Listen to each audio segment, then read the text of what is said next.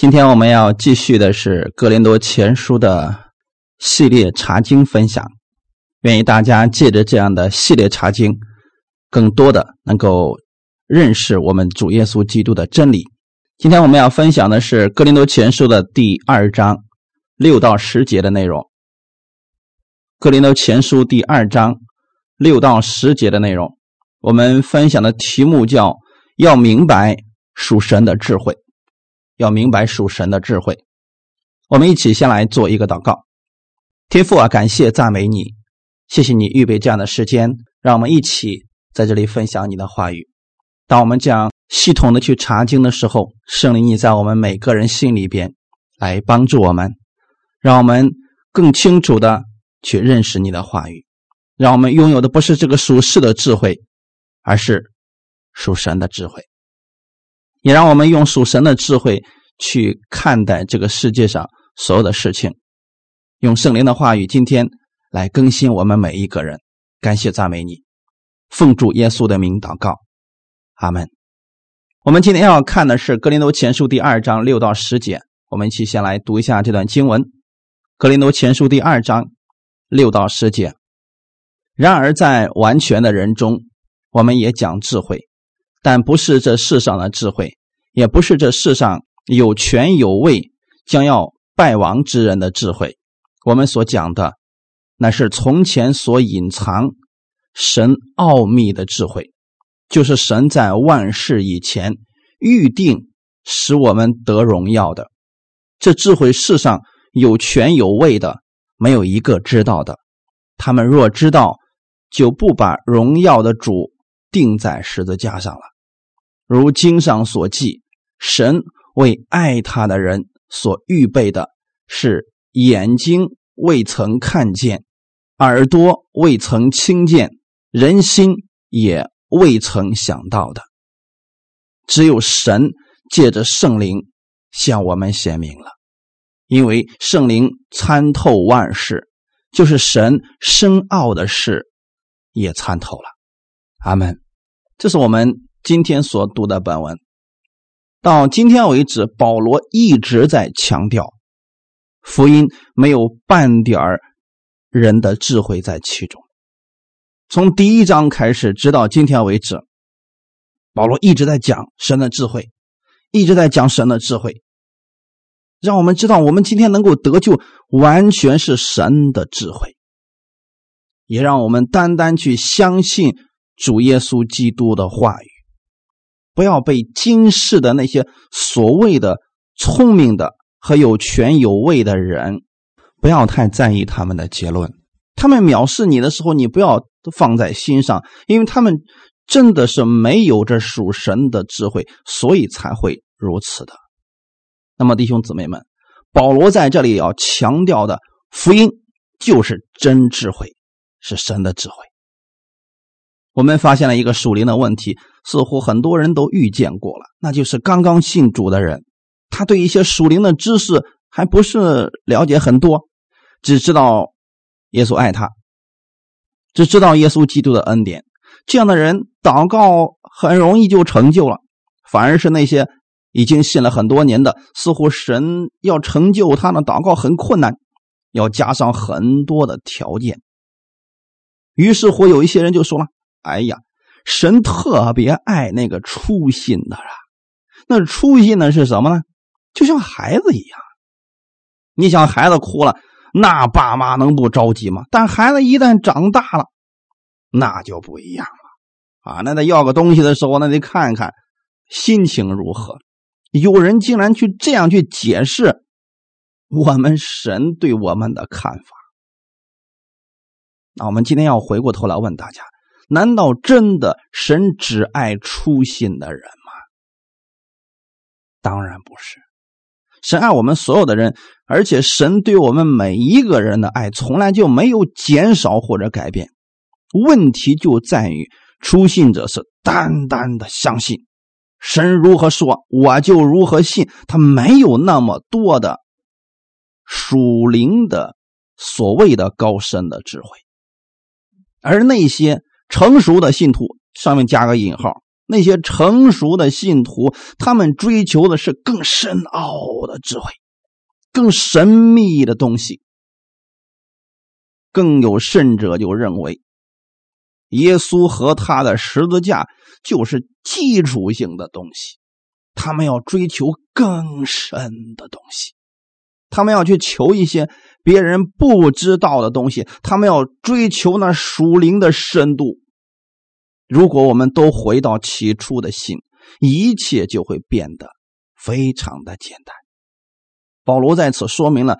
基督在十字架上的救赎行动，这是神的智慧，也是真智慧，而且这个智慧与哥林多人所热爱的属世的那套哲学智慧是完全背道而驰的。我们来看一下《格林多前书》第二章第六节的内容。然而，在完全的人中，我们也讲智慧。但不是这世上的智慧，也不是这世上有权有位将要败亡之人的智慧。首先，我们要给大家解释一个概念：什么是完全的人？保罗说了，在完全的人中，我们也讲智慧。那么，什么是完全的人呢？在此，希腊原文要表达的完全的人。并不是指品德高尚、行为完全，跟行为无关。它指的是相对成熟的基督徒能够分辨公义的道理。简单来讲，就是他知道了耶稣基督在十字架上为我们所成就的义，他必须是知道这一点的。在这之上，他被称为是一个成熟的基督徒，或者说完全的人。保罗今天用的是在完全的人中。那这个有没有圣经的依据呢？我们来看一下《希伯来书》第五章十二节到十四节。看你们学习的功夫，本该做师傅，谁知还得。有人将神圣言小学的开端另教导你们，并且成了那必须吃奶不能吃干粮的人。凡只能吃奶的，都不熟练仁义的道理，因为他是婴孩唯独长大成人的，才能吃干粮。他们的心窍习练的通达，就能分辨好歹了。好，弟兄姊妹们，在此我们可以看出来，他有一个对比在这里。首先，保罗提到的是完全的人，在希伯来书里边就提到了有婴孩。当然了，保罗在哥林多前后书里边也提到了，哥林多人真的就像婴孩一样，好多事儿都不懂，所以说他们教会当中充满了俗世的东西。我们看《希伯来书》第五章十二节说：“看你们学习的功夫，本该做师傅。”意思是这些人信主已经很久了，该明白了，他们早该明白的。谁知道还得有人将圣言小学的开端另教导你们？这个意思是什么呢？他们是婴孩，他们只能吃奶。那么圣经上是如何定义婴孩的呢？属灵的婴孩是怎么定义的呢？凡只能吃奶的，都不熟练仁义的道理。在这里，仁义的道理，这原文跟另外一个词是相同的，叫公义的道理。今天有很多人也是在喊啊，我们的持守神的公义啊，我们的明白神还是有公义的，他们也在喊公义，却不知道。这个公义怎么体现出来？如果一个人连耶稣在十字架上为我们所成就的义都不知道，他就是一个婴孩那你就不要让他去明白其他的。比如说，我给大家举几个例子啊，当然了，不能以此来作为标准，可以作为参考。比如说，他连最基本的耶稣在十字架上给他成就了什么，他都不知道。那么就别再给他教导什么三位一体的灵魂体呢，还有属灵的恩赐啊等等，这些目前为止并不适合他。婴孩就要给婴孩的食物，要不然会出问题的。婴孩他只能吃奶，你就别给他乱吃东西。如果给他乱吃东西，肠胃就坏了，弄不好这个人会死的，对他的健康是毫无益处。那么我们如何明白关于神的意呢？这个就是耶稣在十字架上为我们所成就的。你的意是怎么来的呢？耶稣他没有罪，他却成为了罪，死在了十字架上。他是代替了你的罪，他本身就是义的，所以他把他的义就赐给了你，使你因信可以被称义了。如果你已经明白你的罪交给了耶稣，耶稣把他的义赐给了你，你今天活着。本身就是神的恩典，这体现出来了，正是我们神的公义。因为罪已经被惩罚了。如果你明白这一点之后，你就应该知道你已经是得救的。当你明白这些之后，你再去追求认识属神的智慧吧。如果连这最基本的都没有明白，就先不要着急去。追求别的，要不然你很有可能会经常怀疑自己是否得救，自己是否被神接纳。我们讲智慧，并不是讲属世的经验或者属世的道理，也不是去讲某个有名望之人所说的什么话。许多人有崇拜名人的心理。以为有名望、有地位的人所说的话必然是正确的。在此，我们从两个方面给大家讲。第一个，比如说在属世的这些事上，我们知道，我们基督徒应该是一个奉公守法的好公民，这点是我们一定要做到的。就算你信耶稣，也应当爱这个国家，也应当遵守这个国家的法律。这些有名望的人，我们也尊敬他们。但是却不要把这有名望、有地位的人的言论当做我们信仰的标准。这是世上的啊，有很多人就说了啊，那那某个明星说的话，那能有假呀？你千万不要让他的话语凌驾于我们的圣经之上。还有一些人说了，比如说我们从第二个角度来讲，在信仰里边。有一些人就特别崇拜过去的属灵前辈，他甚至说可以把圣经放在一边，就拿过去属灵的伟人所说的什么话当做一个真理去教导，他也不去分辨人家说这个话语到底是要表达什么意思，这些都是有问题的，弟兄姊妹，所以不要把某个。有名望的人，无论他是属世的或者是属灵的前辈，不要把这些人的话当做你信仰的标准。今天的教会当中，很多人就说：“哎，我今天讲的这句话是某某某属灵前辈说的。”那你就要告诉他：“对不起，我信的并不是某个属灵的前辈所说了什么，我要信的是圣经。”你要以圣经作为你信仰的标准。世上确实有智慧，每个时代都有其相关的智慧，并且在不断的改进当中。我也相信，属世的智慧会越来越丰富，对社会的进步那是绝对具有更新的意义的。这是属世的智慧。但我们不是去追求这些属世的智慧，我们作为信仰，我们是追求属神的智慧。属神的智慧和属世的并不冲突啊，但有一点，属神的智慧它不改变。神的智慧是超越时代、超越人群，适用于所有的人。这就是为什么圣经它不变的原因了。几千年前他们用的是神的话语，现在我们也一样用神的话语，这些就足够了。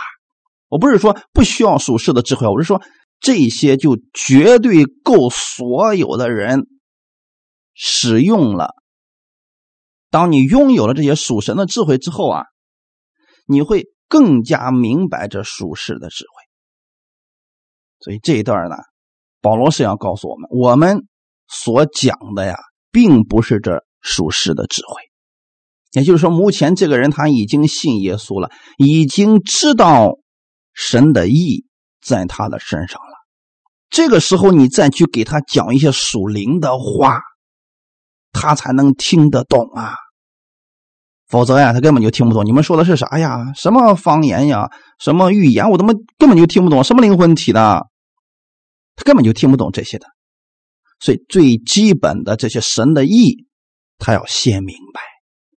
而且我们要告诉别人的是，虽然你们听不懂，但是我们现在所讲的，因为它不是属世的智慧，有很多时候我们可能所讲的跟世界上的一些观点正好是相反的。世界上人告诉你的是，别人恨你，你也得恨他，但是。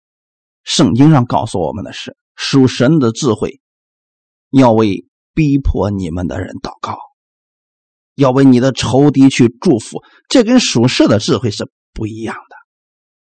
第七节，我们来看一下，我们所讲的，乃是从前所隐藏神奥秘的智慧，就是神在万事以前预定，使我们。得荣耀的。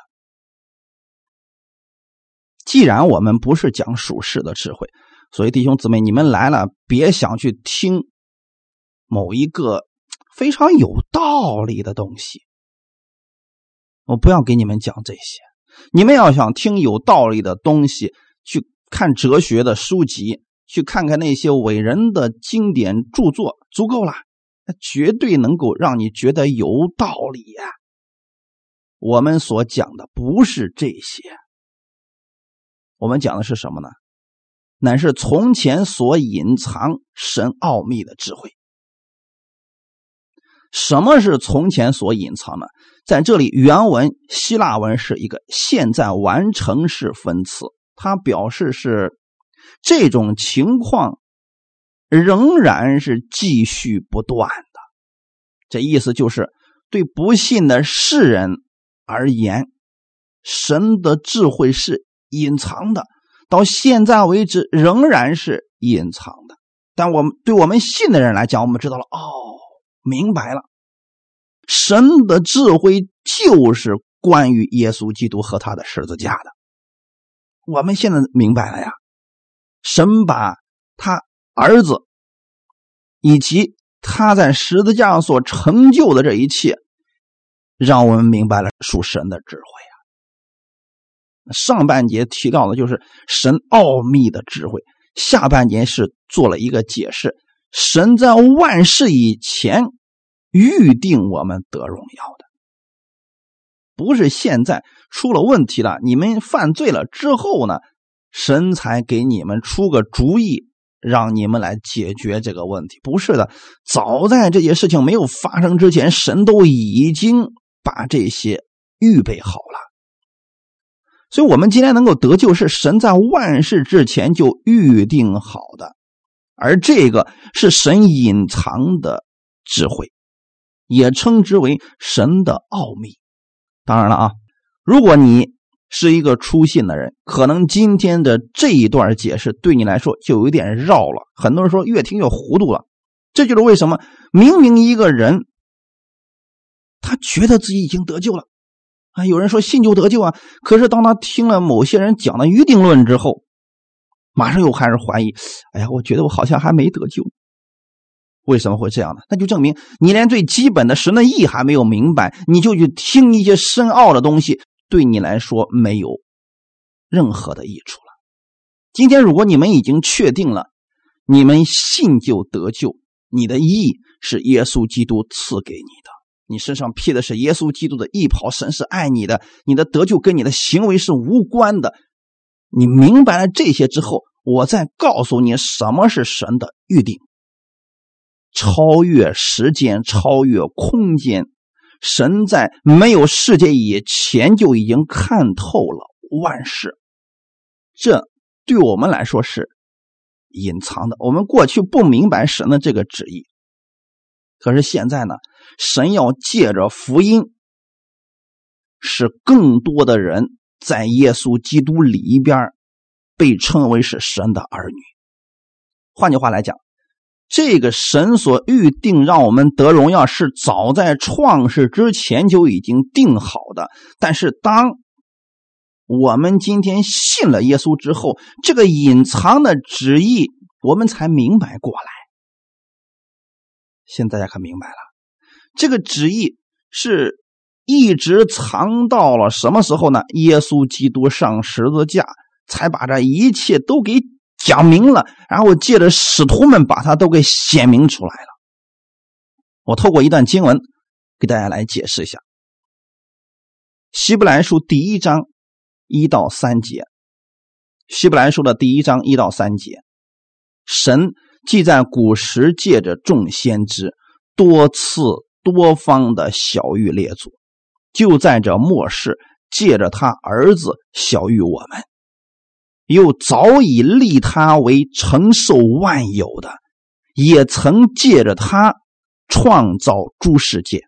他是神荣耀所发的光辉，是神本体的真相，常用他全能的命令托住万有。他洗净了人的罪，就坐在高天至大者的右边。好，这段可能大家听起来有点绕啊。你看《希伯来书》一开始就说了，神既在古时借着众先知、众先知多次多方的小于列祖，很明显，这是讲的是旧约的时候发生的事情。神不断的借着各式各样的先知，在不同的时代，告诉我们他的旨意是什么。所以旧约里边有很多的预表，比如说挪亚方舟，还有后来的律法、十诫，还有先知们所讲的那些预言，这些你会发现，到新约的时候，有一大部分以上都指向了一个人，那就是耶稣。可是过去在耶稣没有来的时候，我们听那些根本就不明白是什么意思。神的这种启示在神学上。称之为渐进式的启示，就是神一下子告诉我们之后，我们脑袋接受不了，所以他呢一代一代的逐渐启示，一点一点的让我们明白过来。到了什么时候呢？第二节说，就在这末世，那是指耶稣基督来了以后，借着他的儿子小于我们。所以，过去我们不明白的一些事呢，耶稣就给我们讲解明白了。所以，耶稣给别人讲真理的时候，就拿的是旧约的一些东西，他要把旧约里边关于他的那些事情啊，都给大家讲解明白了。当大家明白之后呢，我们才恍然大悟啊，我知道了，怪不得要有献祭制度呢。怪不得要有十诫呢！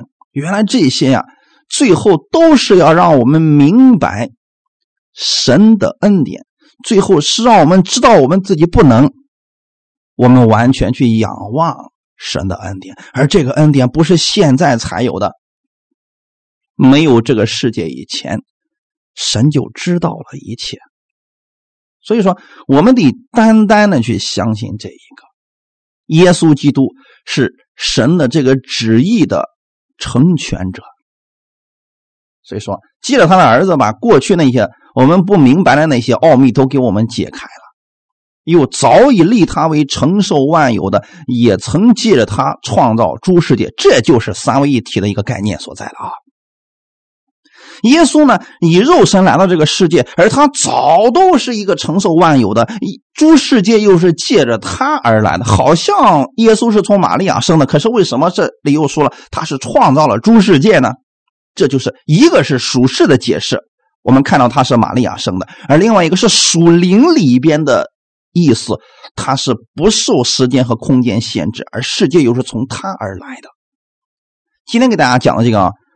如果你是初信的，可能有点难度啊。当然了，你多听几遍也会明白的。第三节就说了，他是神荣耀所发的光辉，是神本体的真相。那过去呢，在旧约的时候，神没有一个真实的形象出现，那么多人想看见神的形象，没有人看见他。到了新约，耶稣他来的时候，我们知道说，哦，我知道了。神是什么样子呢？就是耶稣所表现出来的样子，这是属实的，对不对？然后后面又说了，常用他全能的命令托住万有，这又是属神的智慧呀，属灵的智慧呀。他人虽然在这个世界上长的样子跟我们差不多，可是他里边的全能却是属神的智慧。他洗净了人的罪，就坐在高天至大者的右边。这个智慧大家都明白了吧？最后这一句，大家都都能知道了啊！我明白了，耶稣在十字架上为我的罪，让我们的罪被赦免了。他洗净了我的罪，用他的宝血。然后呢，他坐在神的右边，现在还坐在那儿呢。那我们已经明白这个了，所以你得知道，这些其实都是属神的智慧，而且是过去所隐藏的。现在呢？神预定让我们明白了。我们简单的来回顾一下，神按照他所定的时间和步骤实现他的旨意，使万人可以因着他所预备的救恩得救。这是神奥秘的智慧。每一个时代都有神不同的方式让人得救，但是得救的根本还是关于耶稣基督的。比如说挪亚方舟的时候，那个方舟预表的就是耶稣基督；在旷野的时候，摩西举起的那个铜蛇，那也预表的是耶稣基督的拯救。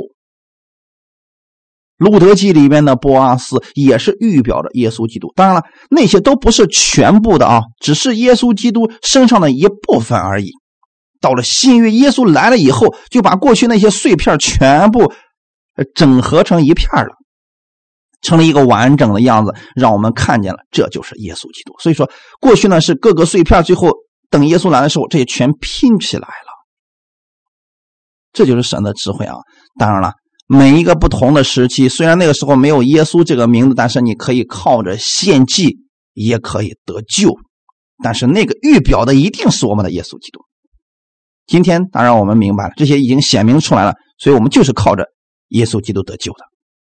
保罗的这段话语，似乎是针对当时流行的神秘主义而发的。当时的神秘主义就认为，只有他们中间的少数人才有着得救的知识呀。而保罗则强调，耶稣基督的救恩自古以来就是神最大的奥秘，神已经借着使徒们把这个奥秘给讲明了。传扬与万邦，使所有相信的人都能得着。所以今天别再被一些人故作神秘的忽悠了你了。很多人说：“哎呀，你听那个他们的都没有得救，你到我这儿来就能得救。”类似于这样的话，你们一定要小心了。有人说别人那都没有救恩，只有我们这儿有。别人讲的都是。假的，只有我这儿是真的。类似于这样的话，你就趁早离他远点吧。神不可能把他的奥秘仅仅只给一小撮人。这是当时的神秘主义，也就是我们所讲的诺斯底主义一端的其中的一个分支，老是强调奥秘。我所讲的是别人不知道的，我所讲的是世人没有讲过的东西。常用这些吸引人的眼球，其实对我们来讲，中心一定是在耶稣基督的身上。所以今天一切在耶稣基督里边的人，他本身就是得救的，他们都有着属灵的智慧。因此，当我们能够进入神的荣耀当中的时候，我们是以神来夸口的。我们绝对不是去追寻今世那些虚渺的的一些东西，那些呢是败亡的智慧。也就是原文当中指的是那些都是要消失的。神在万事以前就预定我们得荣耀。那么究竟什么是预定呢？很多人把这个预定讲的非常的糊涂。本来你确信你是得救的，听完之后你不确信。大家听听好了，我给大家一个原则：无论你们听谁的讲道。如果说你一开始不确定你是得救的，你听完他的道之后，你知道因着耶稣你是得救的，这个就一定是真的，因为是因着耶稣你是得救的。如果有一些人故作神秘，你本来呢你已经确信你是得救，结果他引用一大串的圣经，让你最后不确定你是得救的，那。建议你就别再听这样的，因为一定是有一些东西引用错了。预定和预定论是有区别的。神确实预定我们得荣耀，但是今天如果把它当做一个论题去讨论、去争论的时候，就出问题了。这些不是需要争论的事儿，是需要你去相信的事儿。简单来讲，什么是神的预定呢？神给所有的人得救的机会，这就是神的预定。但是神在赐下这个机会给你的时候，他希望你对他有正确的回应。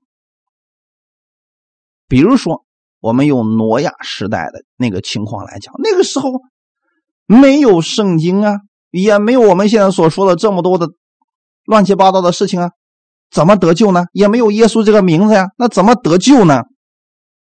神给挪亚是有话的呀，你和你的一家要进入我给你所指示的那个方舟里边，你把它造好，然后你一家人要进去，你进去就得救了。但是神并没有限制那个时代的人都不能进去。其实神的意思是，进入方舟就得救，因为那个方舟预表着耶稣，这就是神的预定。那么我们绝对可以想象得到，一百二十年，那并不是一个很短的一个年，一个年数啊。肯定有很多人知道这一家人奇怪的行为，因为挪亚一家人跟当时那个时代人的行为是有区别的。那么，当那些人去问他的时候，挪亚也一定给他们传过福音。可是他们拒绝了，神并没有限制他们不能进去，神也给他们机会了。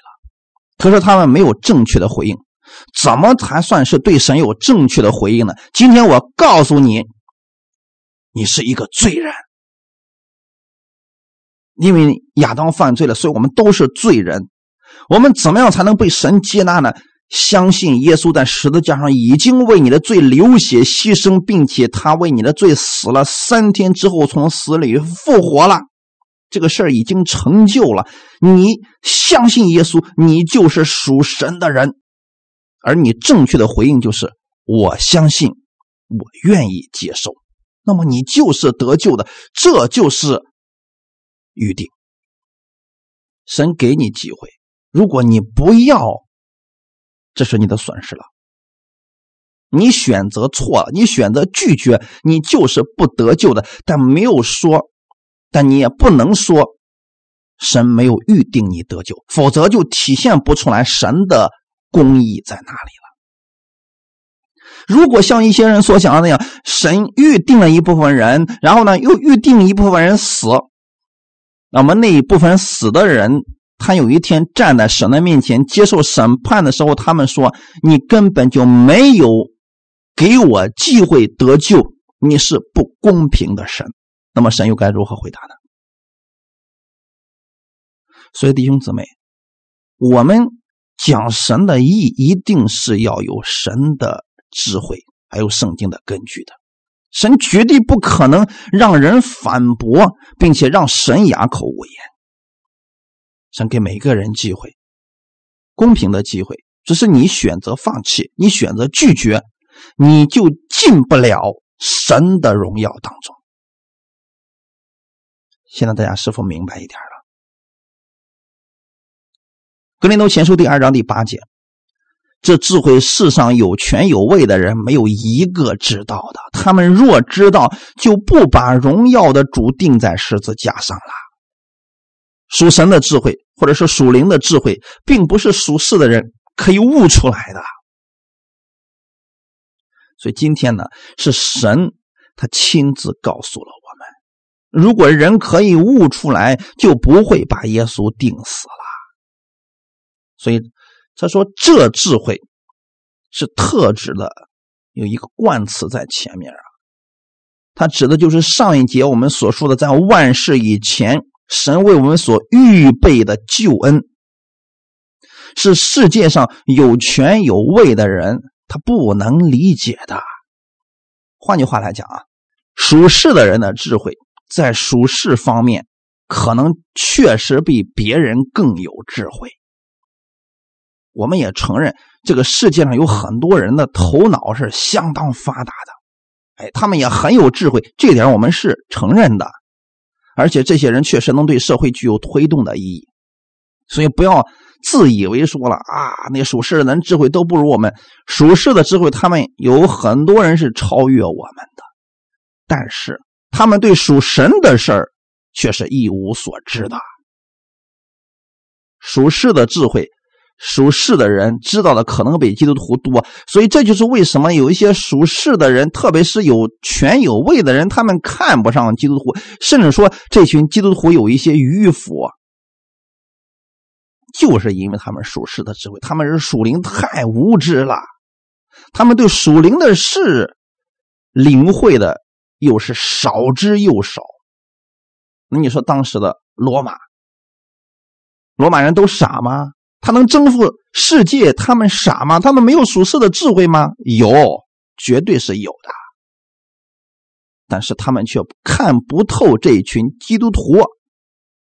如果他们知道耶稣是谁，他们绝对不会去逼迫基督徒，也不会去杀害基督徒了。所以后面后半截就说了嘛：他们若知道，就是说，如果他们真的拥有这属灵的智慧，他们就。不会把荣耀的主钉在十字架上了。那么这里的他们又是一个重要的代名词，是解释本节的重要关键。按上下文来讲，这里的他们指的是世上有权有位有学问的人。按本节经文的历史事实来讲，钉耶稣在十字架上的是罗马的官长。和当时犹太公会的领袖，但是保罗在这里把定耶稣在十字架上那些犹太人、罗马人和当时以智慧自夸的所有人看作是同一类的，他们都拥有属世的智慧，而且呢，属世的智慧手段用的是相当的熟练。保罗把这群人看的是。同一类的人，所以他们若知道，就是这些人如果真的知道这属灵的智慧，就不会干这么愚蠢的事情。他们是因为不认识神救赎的旨意，不知道耶稣基督就是爱，他不明白福音是造福人类，而绝对不是跟世上的人来争权夺利的。当时的比拉多就不明白这个呀。所以耶稣说：“我的国不在这个世界上。如果我的国在这个世界上，你不想想看，我的父不能派十二营的天使过来为我征战吗？”其实他们根本就明白没有明白耶稣所说的意思是什么。当时的罗马人为什么那么害怕？就是因为他们觉得耶稣来了，哎，可能对他们有威胁。所以他们想联合那些宗教主义者一块把耶稣钉死。但耶稣来了，只能对这个世界更有益处。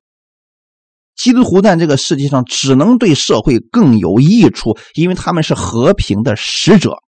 耶稣基督把他的话语写在圣经上，我们所有的人都可以看到啊，那就是我们的中心。中心就是一个字儿，爱。时代虽然不同，这个事情却从来没有改变过。属世的知识、学问、哲理，虽然因着时代的不同日新月异，但世人对属灵的事不能够领悟，这也一直都是一个事实。甚至有很多人对福音的真理持仇视的态度，在不同的时代当中，有不同的形式被表现出来，这也是一个事实呀。所以，我们今天看到这个情况的时候，我们就为这个时代祷告，也透过我们把耶稣基督的爱彰显出来。哈利路亚，像耶稣一样活在这个世界上。格林都前书第二章第九节，如经上所记，神为爱他的人所预备的是眼睛未曾看见，耳朵未曾听见，人心也未曾想到的。这段经文是引自于哪段经文呢？以赛亚书第六十四章第四节：从古以来，人未曾听见，未曾耳闻，未曾眼见。在你以外，有什么神为等候他的人行事？神为爱他的人所预备的。今天很多人强调神为爱他的人，所以你要爱神。你不爱神，神就不给你预备了。这正好是反过来的。这话并不意味着爱神的人才能享受神的救恩。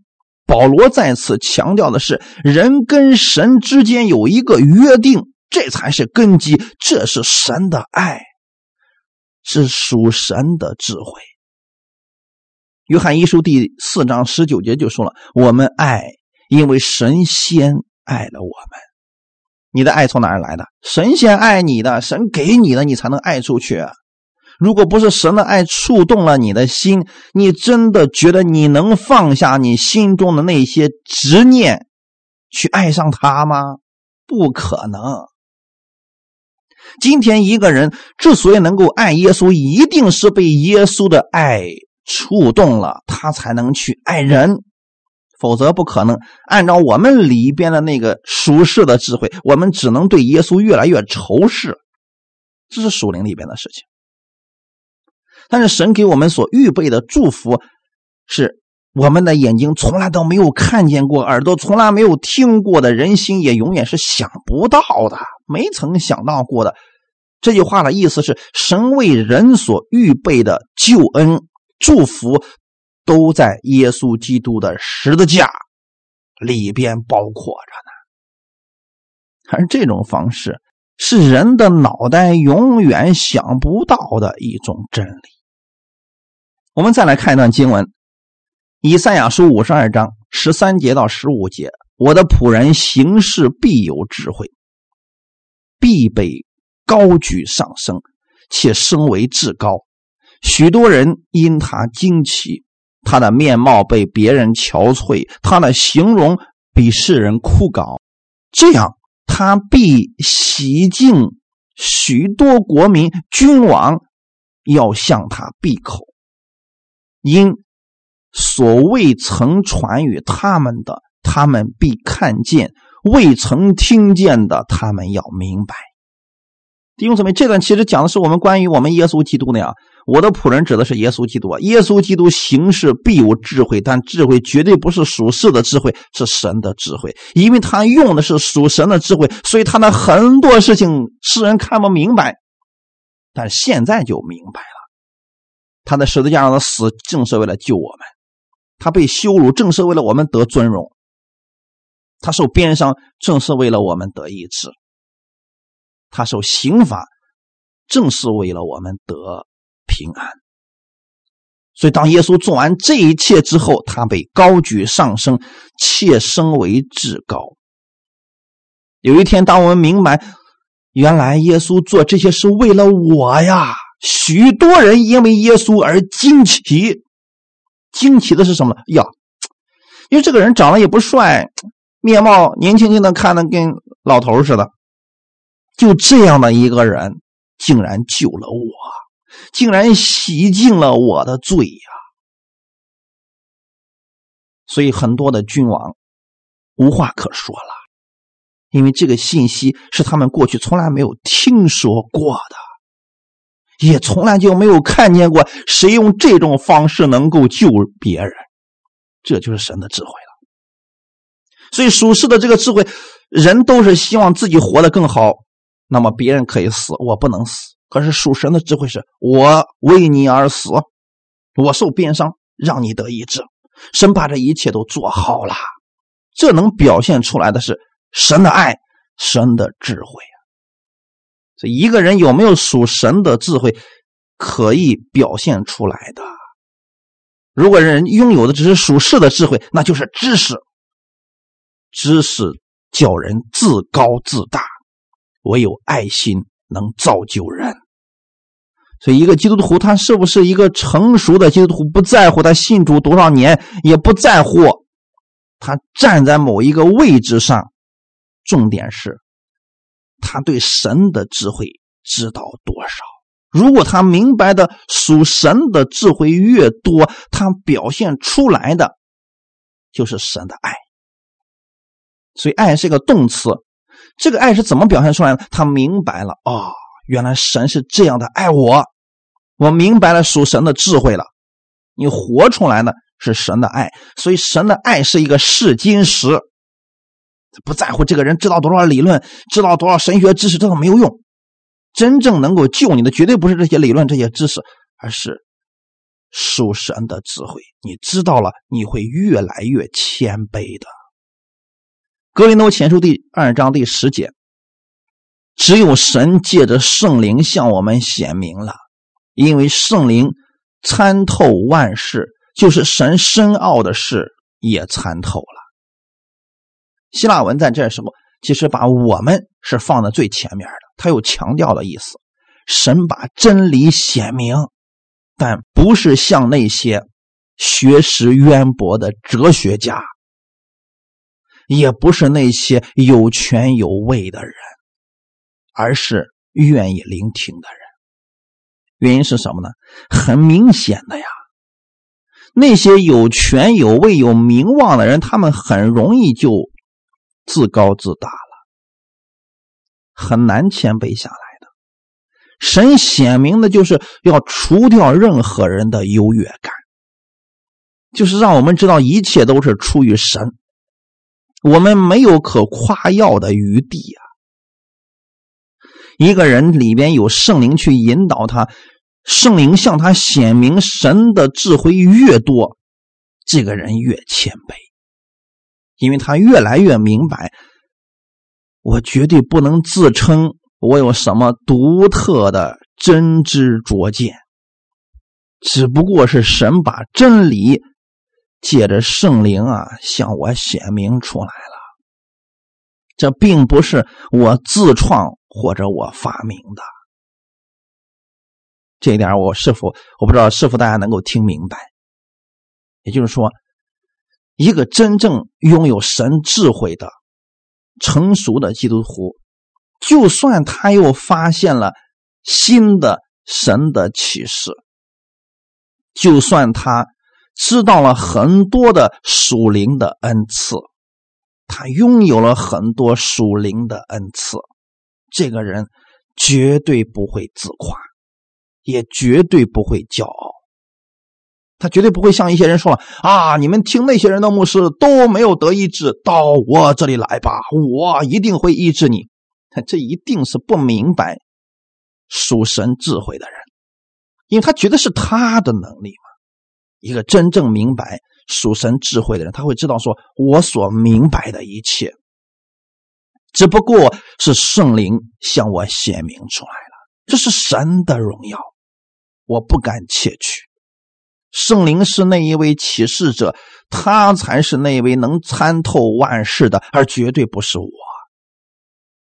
这里为什么要用参透万事呢？意思是，他不需要去搜寻资料，他就已经洞察一切了。属世的智慧是什么呢？他要想明白整个事情的来龙去脉，他就必须要搜集资料、查证、验证，最后终于明白啊，再推理一下，这个是正确的。但圣灵不需要这样，圣灵他一下子就能洞察一切，没有什么是圣灵不能知晓的。所以保罗在此在此就特别指出神深奥的事有多深呢？深不可测。这里的这个深指的是大海的深渊，就是圣灵啊，他能知道我们永远不可能知道的事情。被造物绝对不可能知道神的奥秘，那神奥秘的事圣灵却知道。保罗在此是要强调的是，瞬间他就把他的要表达的事情从神的智慧转移到了圣灵的身上。也就是说，虽然在神属灵里边有很多我们永远不可能明白的一些东西，属世的人一辈子去研究、去挖掘也不明白，但是有一个方法，那就是依靠圣灵，他就能启示你。所以本节是最有力的证据，说明了圣灵不是一种能力，也不是一种思想。圣灵是有位格的神，他是有思想、有意志、有情感的神。哈利路亚！你不能明白圣经的事，借着祷告让圣灵。启示你，你就可以看明白，并且圣灵可以教导你明白更多的。首先就是把你那些属世的智慧都放下吧。你明白了属灵的事儿，再去看属世的事儿，一目了然。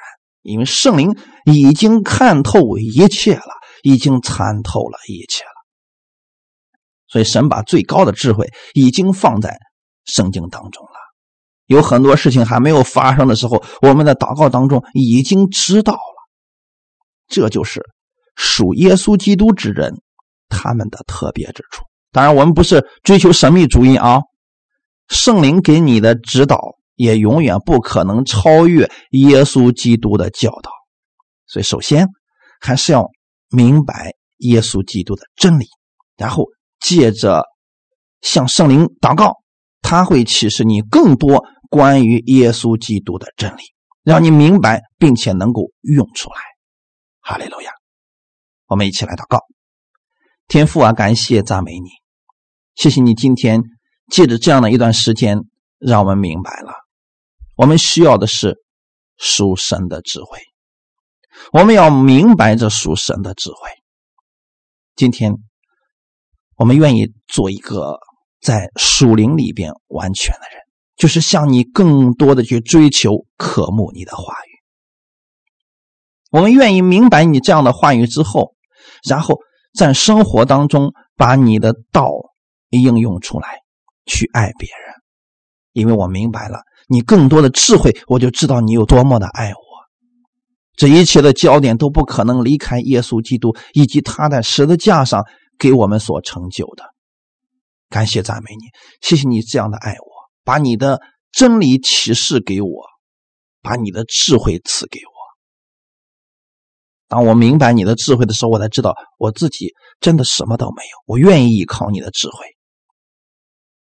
感谢赞美你，谢谢你这样的听我祷告，请赐给我能够分辨公义道理的这个分辨力。